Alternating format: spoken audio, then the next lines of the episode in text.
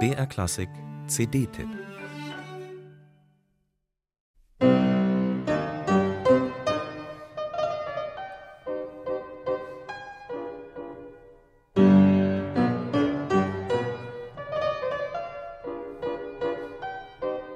So hat man sie im Ohr.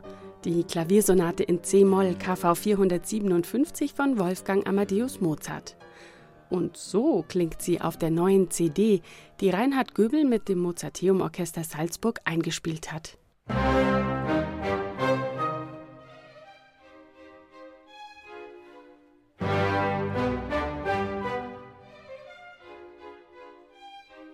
Hier wird der Kopfsatz der C-Moll-Sonate zum zweiten Satz einer großen Orchesterfantasie, und zwar in voller romantischer Montur.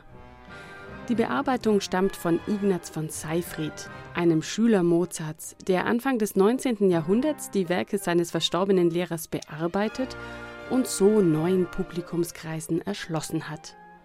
Allerdings greift er dafür tief in die Trickkiste.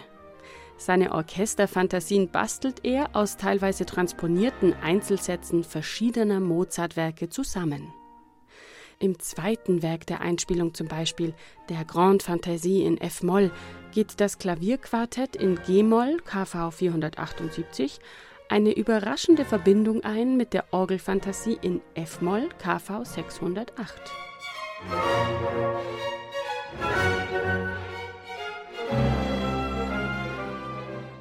Es ist der altbekannte Mozart in ungewohntem Klang.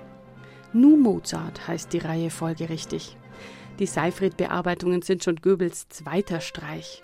Der erste Band war vornehmlich einem Violinkonzert gewidmet, das trotz offizieller KV-Nummer nicht auf Mozart zurückgeht. Diesmal also seine Tastenmusik im Orchestergewand.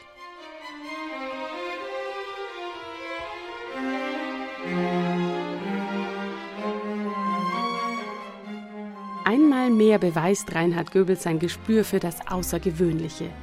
Denn zugegeben, auf den ersten Blick lässt Seyfrieds musikalisches Puzzlespiel, das er mit der unerschütterlichen Gleichmut des 19. Jahrhunderts durchzieht, den puristischen Mozart-Fan skeptisch zurück.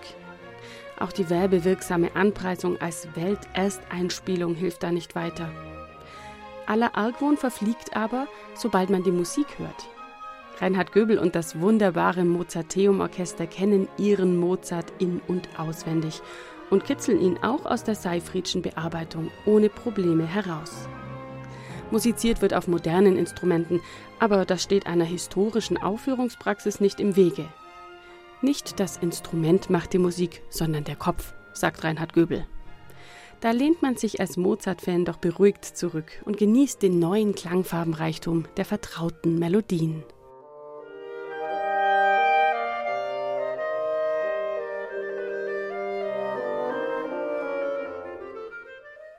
Beim Hören überkommt einen das überraschende Gefühl, am alten Mozart ganz neue Seiten zu entdecken.